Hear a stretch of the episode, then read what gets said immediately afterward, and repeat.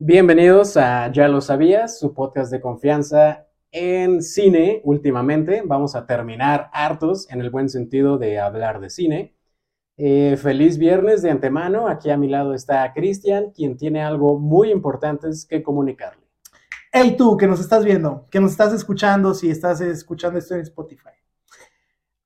Te vas a quejar que en San Luis no hay buena música, que los grupos son los mismos, y probablemente tengas razón, pero hay un grupo nuevo que está haciendo ruido.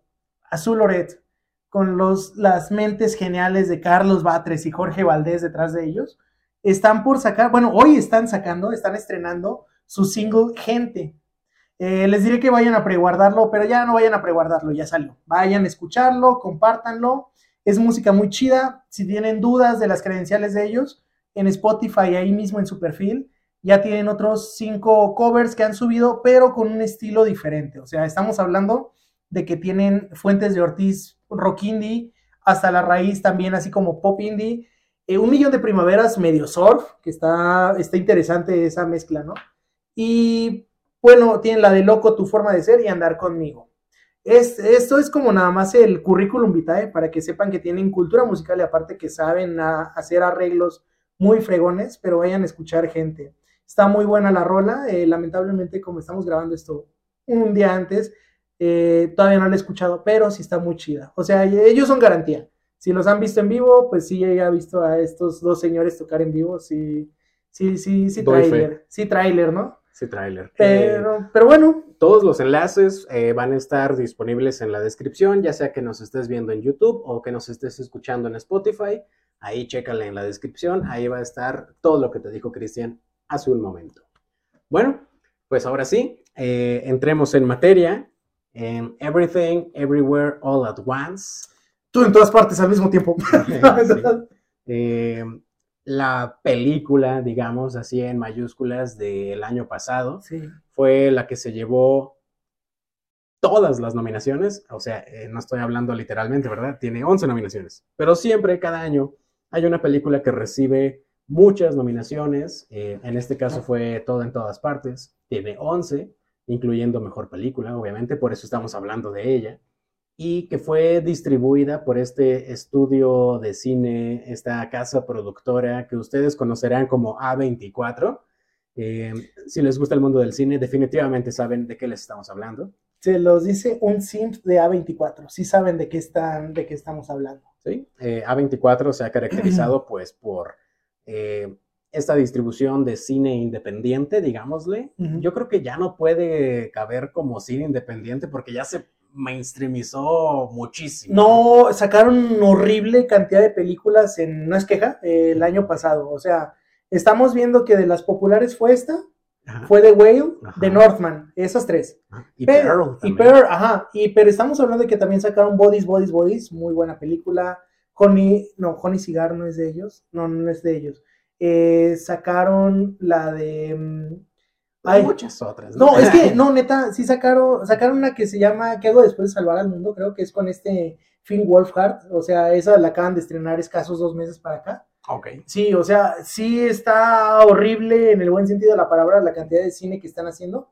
Cuando en un inicio que la primera película de A24 registrada es la de... A Glimpse Inside the Mind of Charles Swan. Ajá, y luego, y esa ya tenía 24 en el logo. no, ah, no. Pero, ah, bueno, también sacaron el Ruido Blanco, güey. Ah, sí. Ajá, Ruido Blanco. Y eh, de las primeritas, de Blink Ring, de Sofía Coppola. Sí, creo que esa sí es ya la primera que tiene el logo de A24. Porque hay otra que se llama Lagis, que es con Kira Knightley y este mm, eh, Rock, Sam Rockwell, pero esa también todavía no tenía el logo de A24 porque en esa época nada más distribuía o sea, todavía no producía. Y bueno, estamos de que tuvimos, ya hay un capítulo de Northman que creo que no salió, o sí salió. No lo recuerdo, pero bueno, si ustedes vieron Northman y saben más o menos de qué les estamos es hablando, cine. es cine. Sí. A24 viene siendo garantía ya desde hace muchos años y ya pues terminó de romperla con Everything Everywhere All at Once. Eh, a huevo han escuchado de esta película en los últimos meses, tiene 11 nominaciones para los Oscar. Em, aprovechó, digámosle, quizás de una forma involuntaria, el tema tan mainstream ahorita de los multiversos. Y que lo hizo bien. Y que lo hizo bien, a diferencia de Doctor Strange 2, que pues es un bodrio, dirían los gentes mamadores. Em, esta película, que es original de Estados Unidos, que se estrenó el 25 de marzo, em, allá en Estados Unidos, obviamente, y que recientemente se estrenó en Prime Video, ya la pueden ir a ver aquí en Prime Video si son de México, así como nosotros. Dura 139 minutos, es decir, dos horas con 19 minutos y tuvo un presupuesto de 25 millones de dólares. Tú la ves y dirías, wow, ¿en serio costó 25 millones de dólares? Porque por ahí va a haber un capítulo después de, este, en un, par de días, en el que hablamos de Banshees of Inisherin y tuvo 20 millones de dólares. Y son películas muy diferentes. Sí, son películas muy diferentes. Todo en todas partes, como que la gente ha dicho que es una super omega producción, no, no es cierto, porque, o sea, el presupuesto, si, si hablamos de un rango de 20 a 25 millones de dólares, son películas bastante tradicionales. Estamos hablando que es un octavo, güey, de lo que usó Ant-Man and the Wasp, Quantum Mania, que fueron 200 millones de dólares. Ajá. O sea, es como una octava parte de lo que gastan en hacer una película de esas. Hizo una película mucho mejor, en la cual también se arriesgan con temas que, pues, sci-fi, mucho efecto especial, mucha pantalla verde. Y dices como, Disney aprende algo. Sí, aprende algo, ve este tipo de películas. Por cierto, pues el, equipo encargado de darle al VFX, los efectos visuales a Everything Everywhere, pues eran inexpertos, aprendieron con tutoriales en internet, lo hicieron desde su casa. Oye, con el Julio Profe del VFX. Pues sí, casi, casi, güey. Y, no les quedó mal, o sea, Tú ves la película y vas a pensar muy probablemente en lo que yo pensé, ah, pues es una película bastante, digamos, estilo oriental, con este tipo de efectos especiales, pues a cámara rápida o pues demasiado cómicos, digamos, ¿no? Sí, porque incluso Shang-Chi trató de hacer eso y le quedó bien. Más o menos. Ajá. Eh, Shang-Chi usaron esta estética de efectos especiales en la cual, pues bueno, también, si vieron Matrix, también Matrix, eh, la 1 sobre todo está plagada de esto, ¿no? De cómo van corriendo así sobre, en el aire o, o si han jugado Mortal Kombat de esta patada de Liu Kang en la que se queda en el aire y va dando pataditas de bicicleta. Este tipo de cosas caracteriza mucho al cine oriental de años, o sea, estamos hablando que el, sobre todo el que se hizo en los 70s, 80s, que era como que el boom de meter así efectos especiales, usa este tipo de recursos. Si no son tan asiduos al cine oriental, muy probablemente ya han visto Kill Bill volumen 1 y 2, que también utiliza bastante de estos recursos, digamos, orientales.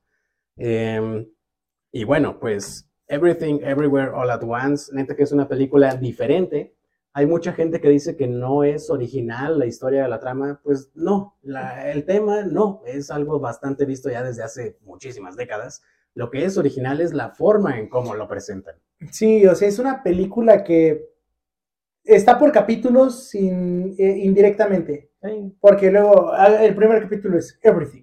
Y dura como una hora. Ajá, luego el segundo capítulo dura como 40 minutos, ¿no? El de Everywhere. Y el último ya dura como 15 minutos. Ajá, All at Once, sí, o sea, el, es el clímax de la película, el último capítulo, que da escenas muy, muy cañonas, porque esto probablemente ya hayan visto el, el, el frame.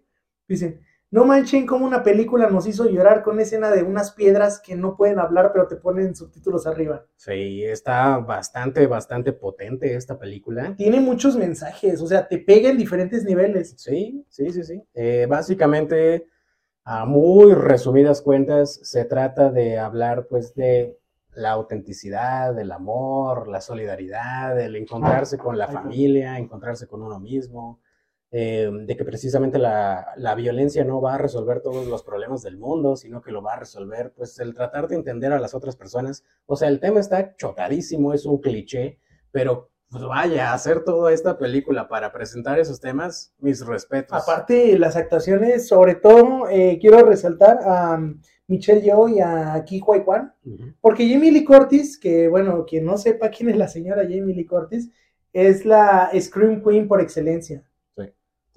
De Halloween, y pues que sí ha progresado bastante en el mundo del cine. Eh, esta película es producida por dos personas demasiado famosas, los hermanos Russo, eh, Anthony Russo y Joe Russo, los recordarán por ser los directores, no los productores, de las últimas películas de Los Vengadores, de Infinity War, de Endgame, y acá le entraron como productores de esta película y lo hacen en conjunto con Mike Laroca, que también es otro productor gran amigo de los hermanos Russo. Estos cuates en el año pasado también sacaron una película que quizás no le fue tan bien mediáticamente. The Grey Man. The Grey Man. De, con Ryan Gosling. Ajá. Y, Chris, Evans. Eh, no le fue tan bien que digamos. No, no está, o sea, no es, no es, no es la... Es una película de espías más. Ajá, es una película de espías más. Eh, estos cuates, aunque participan como productores, o sea, son los que hacen la película, no, no aparecen ahí en las nominaciones. Si ustedes checan, eh, cuando nominan a una película como mejor película, a los que nominan son a los productores. Eh, entonces, ellos deberían de estar ahí, por alguna extraña razón no están, no sé por qué. Eh, a los que nominan como productores, que sí también son productores, son a los Daniels y a Jonathan Wang. ¿Por qué sucede esto? No sé. Los productores de la película son seis, pero solo están nominados tres. Yo no les puedo dar una respuesta de por qué sucede esto. Vayan a otro podcast o vayan a, otra página. Lo traté de buscar y no me dieron Oye, respuesta. manden su queja a la academia, ¿no? Al correo de, support. De ahí de... ¿qué, ¿Qué onda, no? ¿Por qué? ¿Qué pasó? Es como este um, Cuarón, que está también como productor ah, en un documental. sí. Ajá, o sea, ahí, ahí te das cuenta de que pues si le pueden dar el reconocimiento a un director que ahora está fungiendo como productor de peso, en este caso los rusos, para el cine han representado como que esta, el nacimiento de una era en el cine, que pues es básicamente el cine de superhéroes. No digo que nunca, siempre ha existido, o sea, desde el santo, estamos hablando de que siempre ha habido este tipo de cine, pero los hermanos Rousseau le dieron una, junto a Kevin Feige, al señor de la cachucha, le han dado un, una forma tan bonita a contar historias de superhéroes.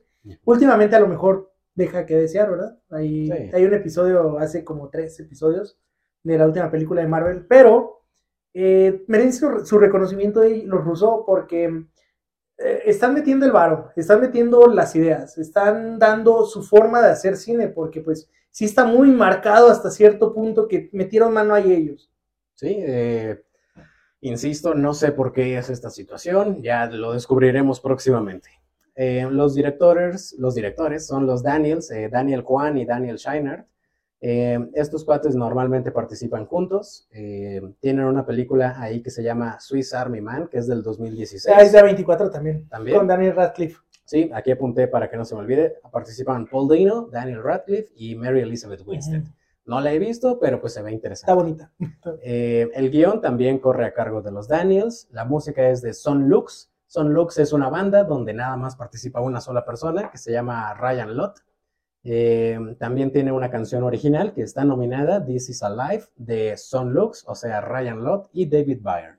Eh, ¿Quién es David Byrne para la gente que no sabe? Es el antiguo vocalista de los Talking Heads, pero David Byrne ha representado, bueno, para la música en niveles de que tú ya te metes a producción, te metes a composición, a cosas duras que son como que las cosas oscuras de la música si vas empezando.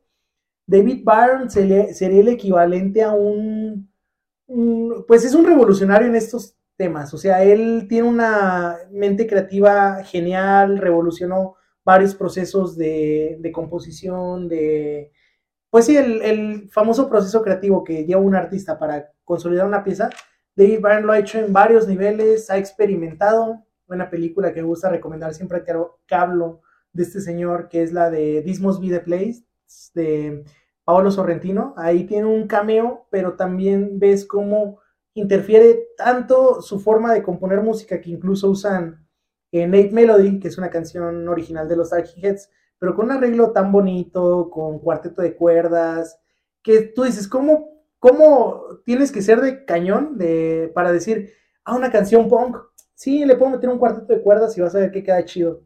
Bueno, el señor David Bryan es una pistola, básicamente. ¿Sí? En conjunto con Ryan Lott, o sea, Son Lux, y junto con Mitski, hacen esta canción This Is Alive, que está nominada como mejor canción original, que no aparece durante la película, solo durante los créditos. Entonces ahí ya dependerá de su criterio de cada quien de si debería o no estar nominada. No, la de Lady Gaga está potente. Y si aparece durante Top Gun, entonces pues bueno. Em, la cinematografía, cosa que no está nominada, extrañamente, es de Larkin Seipel. También es el fotógrafo de Swiss Army Man.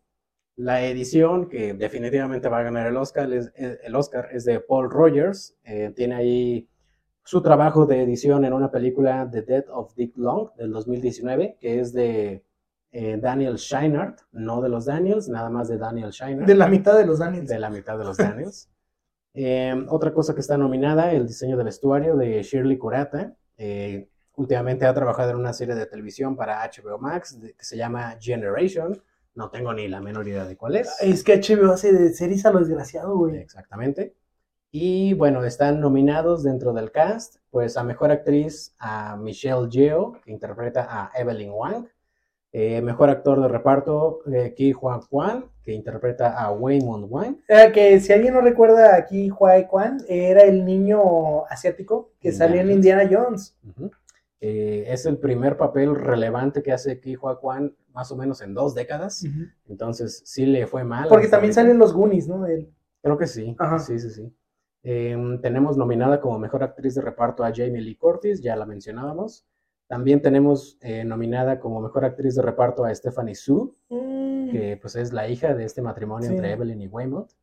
Y bueno, por ahí también apunté, no está nominado, pero participa James Hong. este cuate es una institución dentro del cine ya también. Es, él, él sería el equivalente, me quiero arriesgar a que me funden y los grupos de cine digan, no sabes de lo que hablas, pero sería el equivalente a un Clint Eastwood en, en relevancia y tiempo activo, pero para el cine asiático. Sí, sí, sí. James Hong, neta, es si lo hubieran nominado mejor actor de reparto, pues no hubiera enojado. Si nominaron a George Hirsch, sí, es lo que. Pues, nominen a James No, no, güey, traigo un coraje atorado desde que vi esa nominación. Pero pues bueno, ya, ya. Ya, ya, nos hemos quejado en dos episodios. y este es el tercero, pero va a verse va a seguir habiendo quejas acerca de la nominación del Youth Hirsch. Sí, sí, sí. Pero bueno, básicamente esas son las 11 nominaciones. Suena muy fuerte todo en todas partes para llevarse la, la grande, la de mejor película. Yo diría que pues sí, tiene muchísimas posibilidades. Insisto, es una película diferente. Es una película que te pone a pensar cosas. en mi propia experiencia, me incluso diría me aburrí durante la primera hora pero ya después dices, ah, no mames, pues lo supiste capitalizar muy bien. Toda esta, toda esta aburrición para mí, insisto, de 60 minutos valió la pena, porque luego te dicen, es que así es la forma en la que ve el mundo un personaje y es la forma en la que va a tratar de ver el mundo otro personaje y es la forma en la que se van a resolver todos los problemas. Ok, te salvaste, A24, te salvaste. Eh, esa fue mi experiencia, no sé tú cómo la hayas visto. Ah, yo la disfruté toda, güey. Es que hazte cuenta que mm, em, esta peli tenía rato queriendo verla porque de, por ahí de abril aquí estaba haciendo ruido el sentido de que decían, en abril ya nos eh, ya traíamos el hype de, de la de Multiverse of Madness y decían, es que la verdad, el verdadero multiverso de la locura no está ni siquiera en una película de Hollywood. O sea, está en una producción independiente, insistimos, A24. Que algo muy bonito que hizo A24 el año pasado fue lograr tener en nominaciones a, Brendan Fraser y a Michelle Yeoh, ¿no? Que pues participaron en La Momia, la 3, que fue una película como que pues, de las más olvidables de La Momia, yo creo. Eh, revivió la carrera de ellos, de Kihuay Kwan, o sea, se dedicó a buscar películas que pues honestamente pienso yo que sin el trabajo de producción que tuvo detrás no hubieran trascendido se hubieran quedado como curiosidades, así como pues el 70% de las películas de 24, em, que es como, ah, es una película interesante, ¿no? Está chistosa. Pero esta es genuinamente, usando el ejemplo de todo en todas partes, es una película que te invita a consumir otro tipo de cine. Yo, en opinión personal, eh, por ejemplo, cuando vi la de RRR, que es Rage, eh, Revolution y sabe qué otra cosa, o sea, son tres R's.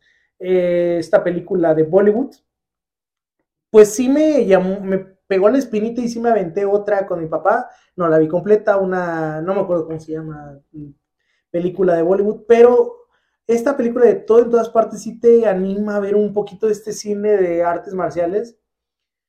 Shang-Chi trató de hacerlo. Antes de que continúes, ahorita sigues, nada más vamos a hacer una pequeña Ah, sí, sí. Y, y ya regresamos. Logística, perdón.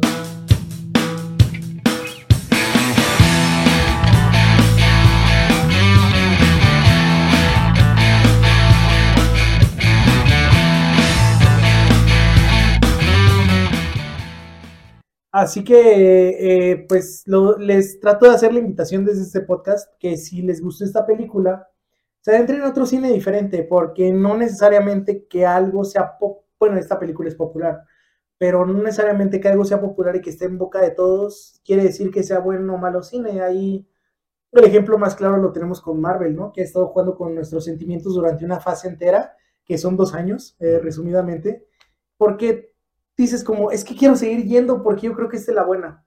Y nada, eh, yo los invitaría a consumir, como en todos los capítulos les digo, cine, sea bueno, sea malo, traten de buscar como que algo diferente. Luego hay gente que se queja, güey, no hay nada que ver en Netflix. Y es como, carnal, Netflix es de, la, es de las más democráticas, creo yo, de las eh, plataformas de streaming que tienen cine de todos lados.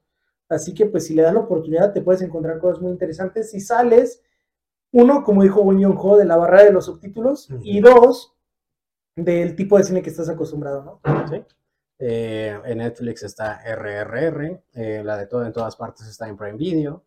Entonces, pues mínimo sáquenle provecho a sus eh, suscripciones de streaming eh, sí, yo comparto básicamente, comparto básicamente todo lo que dijiste de que es una película diferente, es una película chingoncísima. Le di sus cinco estrellas muy merecidamente. Yo también le di cinco estrellas. De hecho, si checan en Letterboxd, que los animamos a, utilizar esa. No, es que neta, miren, sinceramente úsenlo, porque si nos siguen los vamos a seguir y ya vamos a tener.